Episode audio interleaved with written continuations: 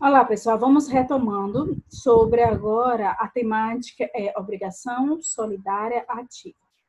Vou só compartilhar aqui o slide com todos para a gente dar continuidade à nossa aula.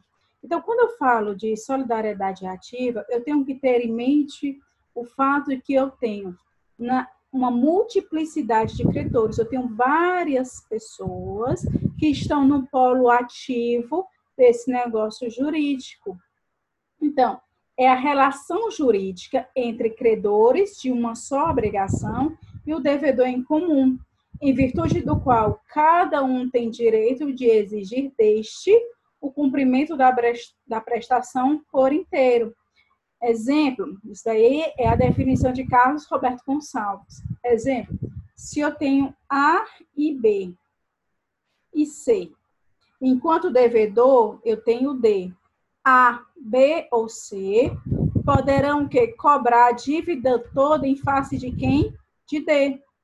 Então, eles podem cobrar em conjunto ou separadamente. A mesma coisa também de ele poderá o que pagar a A a dívida toda ou a B a dívida toda ou a C. Então eu tenho no vinculativo que uma multiplicidade de pessoas. Então ele diz, é a relação jurídica entre credores de uma só obrigação. E do outro lado eu tenho um devedor em comum. Um exemplo que a gente pode dar dessa solidariedade é o caso das contas bancárias em conjunto. A conta bancária em conjunto, por exemplo, às vezes um casal abre uma conta bancária, seja poupança, não é, por exemplo. Então, os dois poderão que manusear essa conta. Se um deles quiser o que tirar todo o valor que lá está contemplado, ele pode? Pode, porque ele é devedor, ele é credor, melhor dizendo, daquela quantia toda se um deles vier a falecer, o outro vem o quê? Ele pode resgatar toda, todo o valor dessa quantia que está lá na conta bancária. Então, eu tenho uma pluralidade de credores em que cada um pode exigir a dívida por inteiro. Aqui eu tenho um exemplo para vocês a mais. Eu tenho A, eu tenho B e eu tenho C como credores. E como devedor eu tenho quem? D. Qual é o valor dessa dívida? 30 mil reais. Então, esse valor de 30 mil reais poderá ser pago por D a quem? A A, a B ou a C. Ele poderá pagar os três em conjunto? Pode. Mas se ele quiser, ele pode pagar só um individualmente? Pode. Se ele pagar parcialmente a um valor de 10 mil, sobra quanto? 20 mil. Esse 20 mil pode ser pago a quem? A A, a B ou a C. Enfim, todo credor poderá cobrar e poderá receber a prestação por inteiro. Por isso que diz, ó, uma dívida de 30 mil reais pode ser exigida por qualquer credor e de qualquer maneira. Assim, o credor A pode cobrar 10 mil, 20 mil, ou mesmo a dívida por inteira do devedor.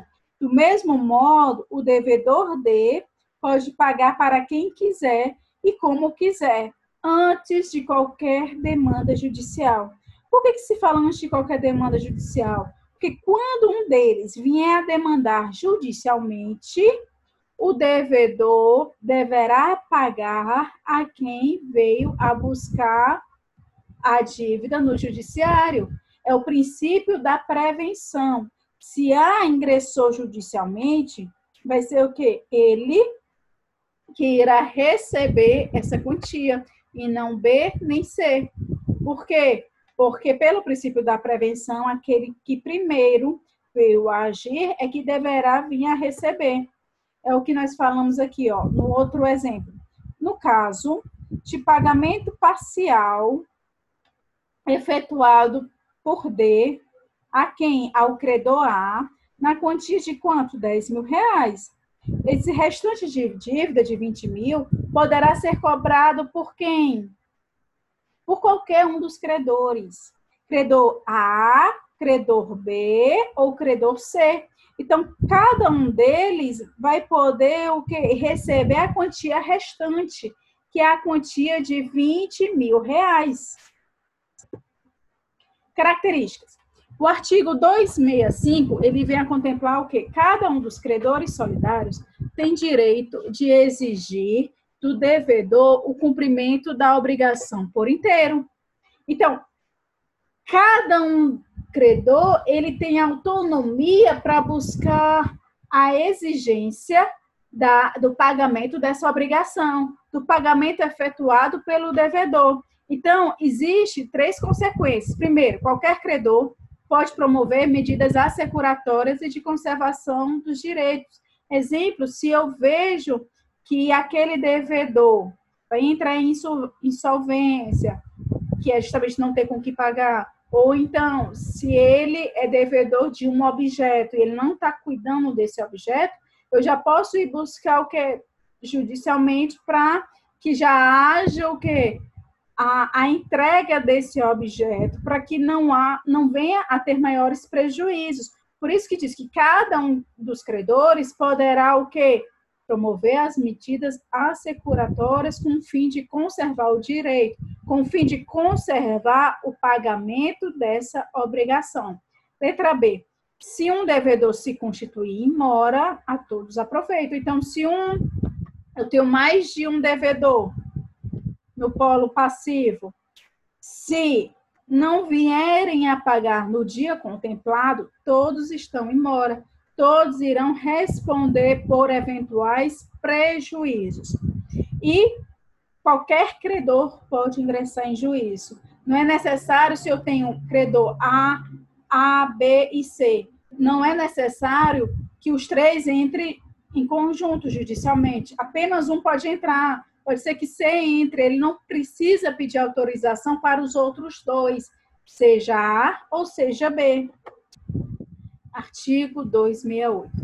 Enquanto algum dos credores solidários não demandarem o devedor comum, a qualquer daqueles poderá este pagar. Quando a gente fala de demandar, significa o quê? Buscar judicialmente a satisfação dessa obrigação. Ou seja, eu vou ingressar com ação judicial para que o devedor me pague.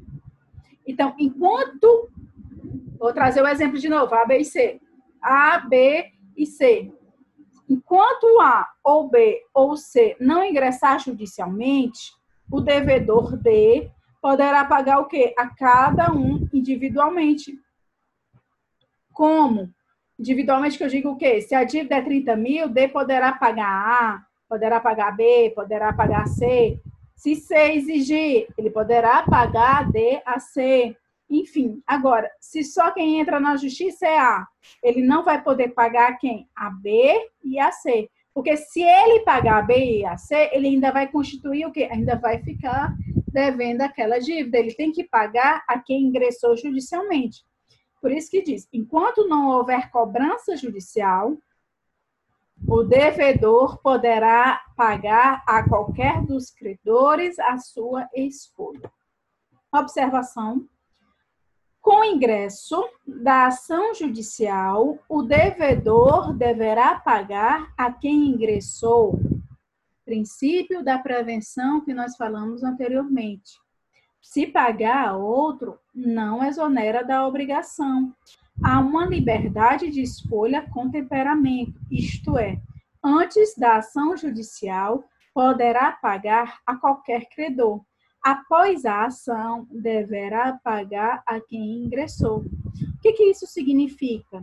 Significa que A, B e C, e eu tenho um devedor D, D poderá pagar qualquer um dos três certo? Ele tem plena liberdade. Como qualquer um dos três poderá vir a buscar o quê? Exigir que D venha pagar, certo? Por isso que ele diz há uma liberdade. Só que por que, que esse temperamento significa liberdade que vai sofrer uma restrição? Qual é essa restrição? É justamente se A entrar judicialmente, D só deverá pagar quem A A. para estar livre dessa responsabilidade e estar quitado perante essa obrigação. Artigo 270. É necessário a gente ter atenção a esse artigo. O artigo 270 ele diz: se um dos credores solidários falecer, deixando herdeiros, cada um destes, destes quem? Os herdeiros, só terá direito a exigir e receber a cota do crédito que corresponder ao seu quinhão hereditário, salvo se a obrigação for indivisível. Então, pessoal, digamos, vou diminuir o número de credores, certo? Vamos colocar aqui A e B são o quê? Credores solidários. D é devedor. Só que B vem a falecer. Quando B vem a falecer, ele tem dois filhos, C e E, certo? Aí se pergunta, D deverá pagar a dívida, persiste a dívida? Persiste. Vamos colocar a dívida de 30 mil reais. Então, D deverá pagar quem? Esses 30 mil reais? A A ou em conjunto a D e a E. Por quê? Porque se for apenas a um, digamos que não pagou a, a D e sim a E, é só tem direito o quê? A cota parte. E qual é o valor dessa cota parte?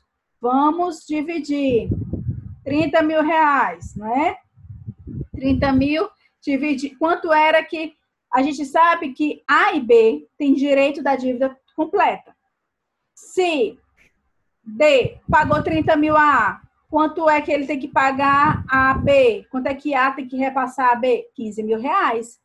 Então, se é, B veio a falecer e eu tenho dois herdeiros, E e E, não, C e E, quanto é que cada um, se for individualmente, vai receber? 15 mil dividido por 2, 7,500. Então, se é for demandar judicialmente, ele só vai ter o quê? Direito de buscar de der quanto? 7,500. Com exceção de que, se a obrigação for indivisível, se o objeto for indivisível, não tenho como ratear. Porque se eu ratear, dinheiro eu rateio. Mas objeto indivisível não tenho como, pelo fato de que, se eu ratear, vai trazer prejuízos de ordem econômica, de até funcionabilidade desse objeto. Ou então, se for um animal, se eu venho a fatiar, venha matar o pobre do, do animal, não é? Então, observação. Se eu não vou aplicar o artigo anterior, que é esse artigo qual? 270. Vou ler de novo. Se um dos credores falecer deixando herdeiros, Cada um destes só terá a exigir e receber a cota do crédito que corresponder ao seu quinhão hereditário, salvo se a obrigação for indivisível. Aí vem as exceções, ok? Primeiro, se o credor falecido, vamos aqui, A e B, B faleceu, só que ele só tem como filho C. Então, o que, que acontece? C ocupa o lugar de B, não é? Vem a ocupar o lugar de B, e vai se tornar o quê? Credor solidário, vai receber a quantia de 30 mil reais. Ou se todos os herdeiros agem conjunto. Quem são os herdeiros? C e E. Então, se C e E agem em conjunto, ele está substituindo o papel de quem? Do pai deles. Então, A é credor, e aí vai se juntar a quem? C e E. Então, se C e E agem em conjunto, eles vão poder receber de D a dívida por completo. E se a prestação for indivisível pela própria natureza da obrigação, que eu não tenho como objeto vinha. Quando eu falo obrigação indivisível, leia-se o objeto. Eu não tenho como esse objeto vinha ser o quê? Estratificado, rateado, cortado. Então, qualquer desses casos, a prestação pode ser exigida por inteiro. Aqui vem uma explicaçãozinha com um exemplo, certo?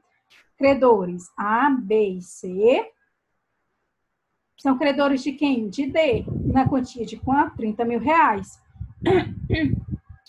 D, A pode exigir de D a dívida por completo? Pode. B pode exigir a, dívida por completo no valor de 30 mil reais? Pode. C faleceu. E pode exigir a, dívida por completo? Não. Agora, se for E junto com F, pode exigirem E e F são filhos de C, certo? São os herdeiros. Então, E e F pode exigir a dívida em conjunto para D? Podem. O valor de 30 mil reais.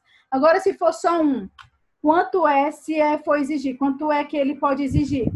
É o valor da cota parte, não é? Então, quanto é a cota parte? Se D venha pagar o valor de 30 mil reais, quanto é que A tem que dar para B e, se for o caso, para C, 10 mil reais para cada um.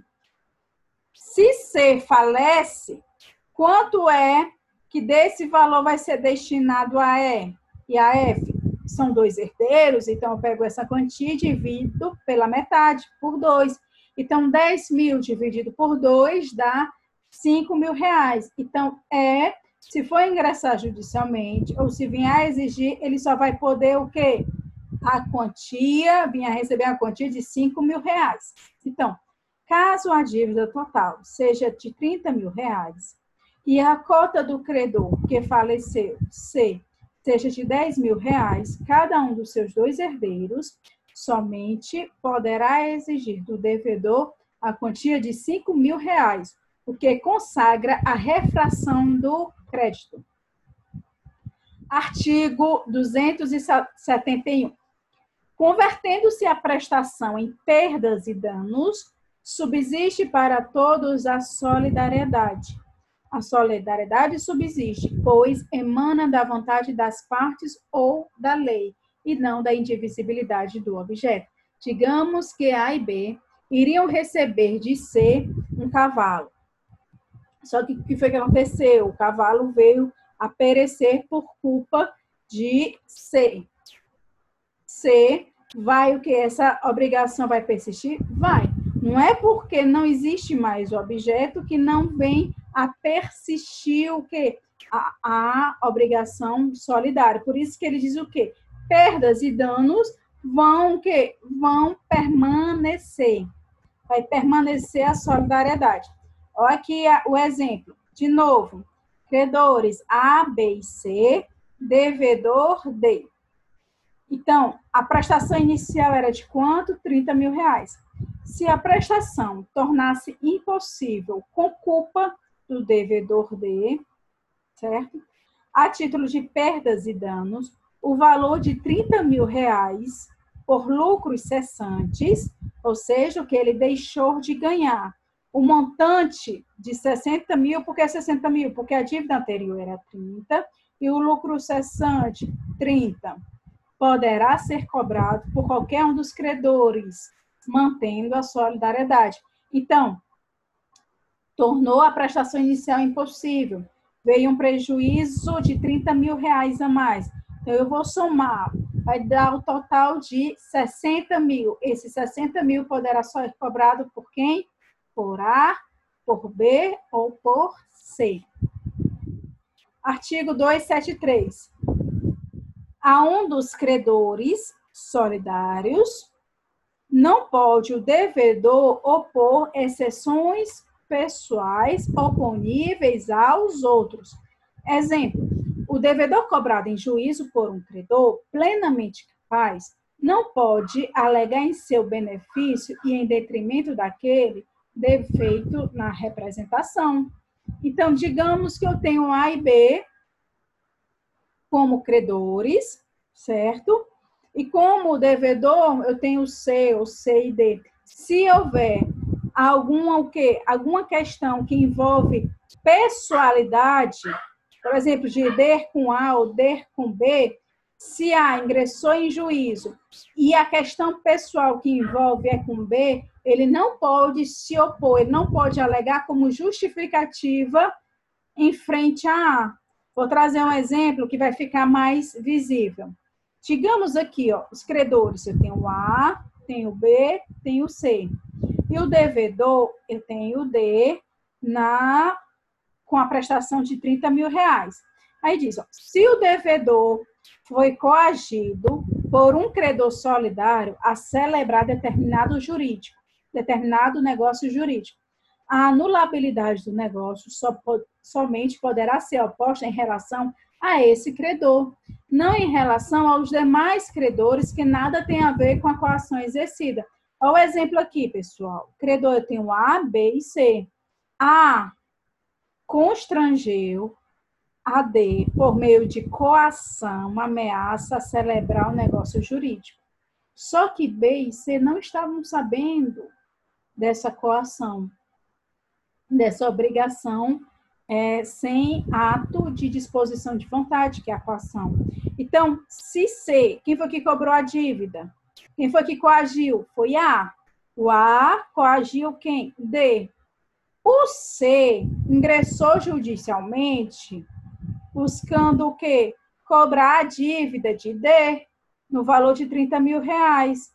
D não pode dizer que não existe negócio jurídico, alegando que o vício da relação que existe entre A e ele, D, pelo qual qual é esse vício? Coação. Artigo 274. O julgamento contrário a um dos credores solidários não atinge os demais. Então, se for declarada nulidade, algum tipo de nulidade, seja absoluta ou seja relativa. Vamos colocar nulidade relativa, certo? Em detrimento de A. Não vai, dessa questão da coação, não vai respingar o quê? Em B e C, que continua tendo o quê? Continua existindo o negócio jurídico da obrigação solidária. Agora, se houver um benefício, vai aproveitar todos eles. Vamos agora é a extinção da obrigação solidária.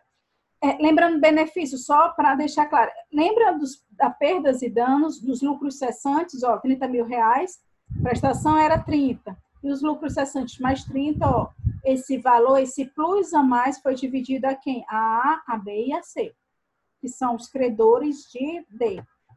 Então, vamos lá. Extinção da obrigação solidária.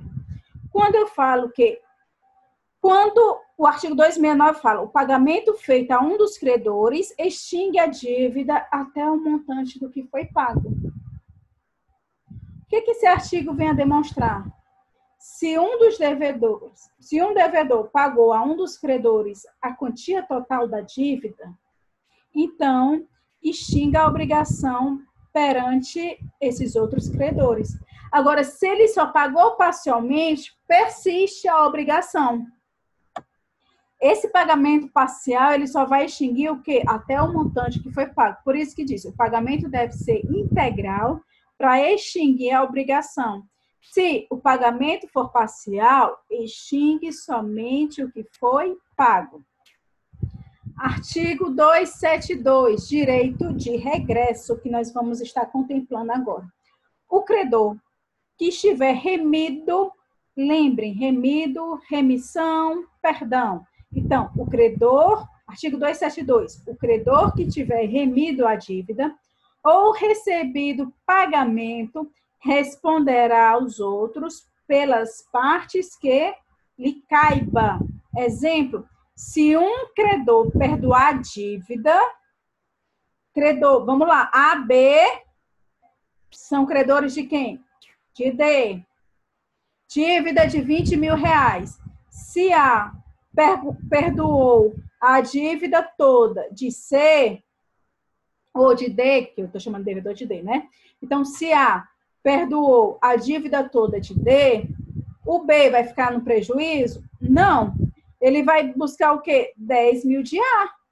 A vai ter que responder aos outros credores a outra cota parte. Por isso que diz, ó, se um credor perdoar a dívida, este deverá pagar aos outros credores a sua cota equivalente. Aqui é porque só são dois. Certo? Se ele perdoou a dívida toda, ele tem que é, pagar ao outro a cota.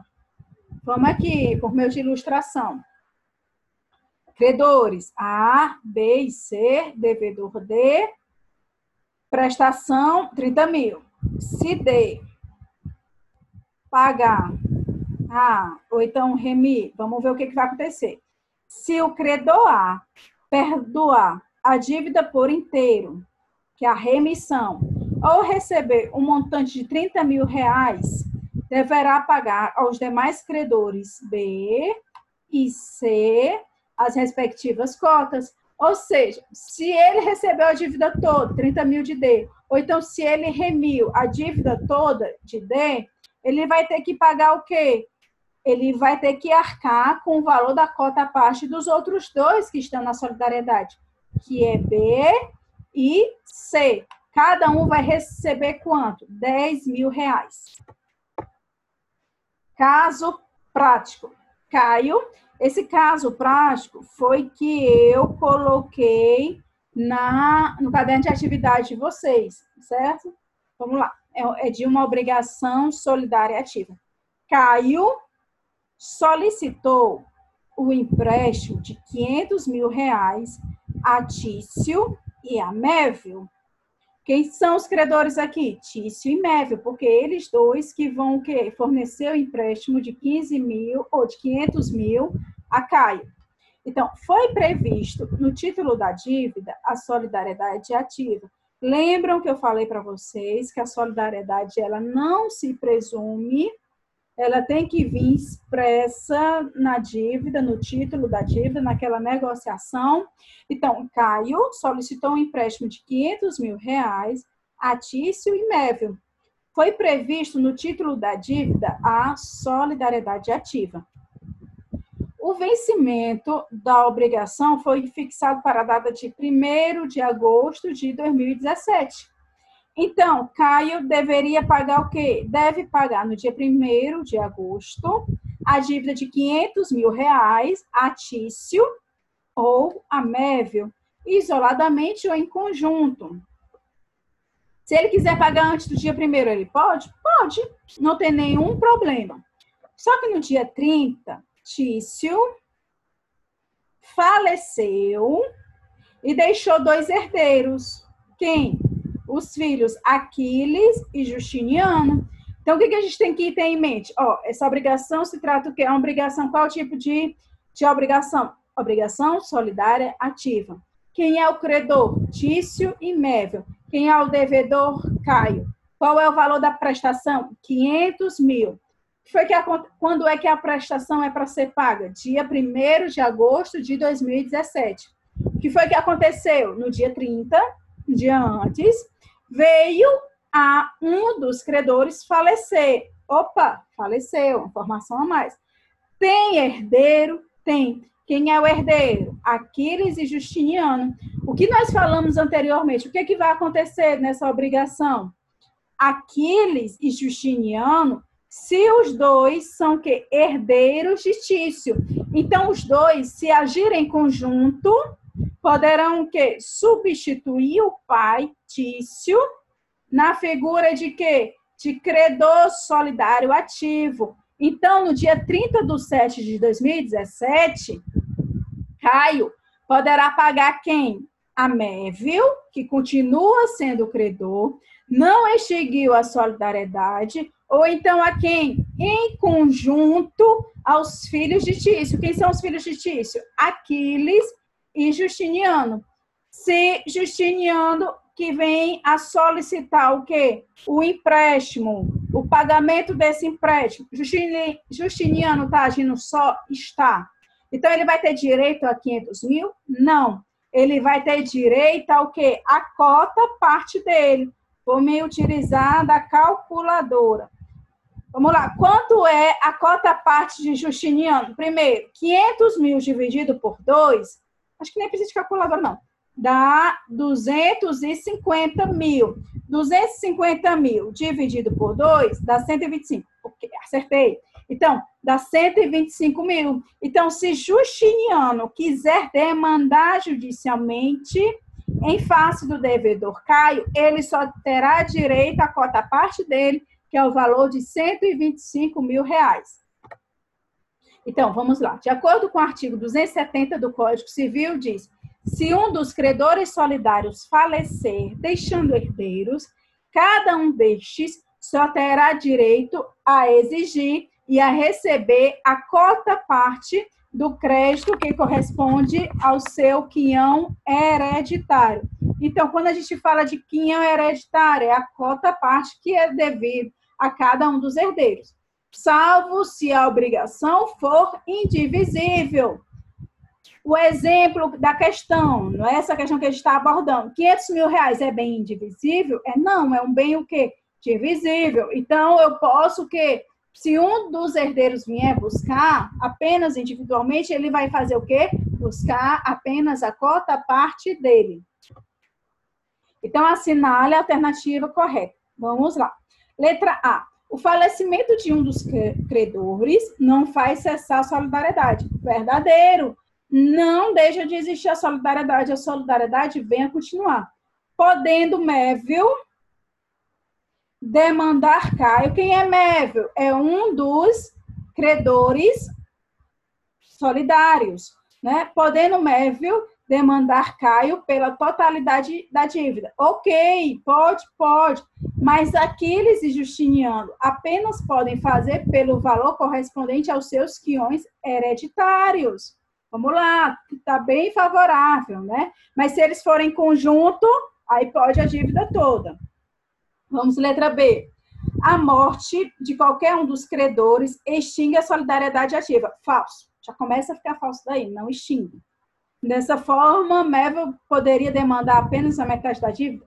Falso. Ele tem direito à dívida por completo. Letra C. A morte de um dos credores não extingue a solidariedade. Ok. Dessa forma, Mevel, Aquiles e Justiniano poderiam juntos ou cada um deles isoladamente demandar Caio pelo valor total da dívida? Falso. Porque Aquiles não pode demandar sozinho a dívida por completo. Justiniano também não. Quem é que pode demandar a dívida por completo? Mévio. Vamos lá. E se os três. Ana Paula, pode todos, é, todos os credores agirem conjuntamente? Pode, não tem problema nenhum.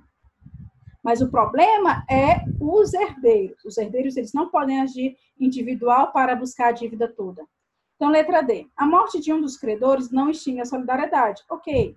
Mas aqueles, Justiniano ou Mev, juntos ou isoladamente, podem demandar Caio somente a metade do valor da dívida? Falso.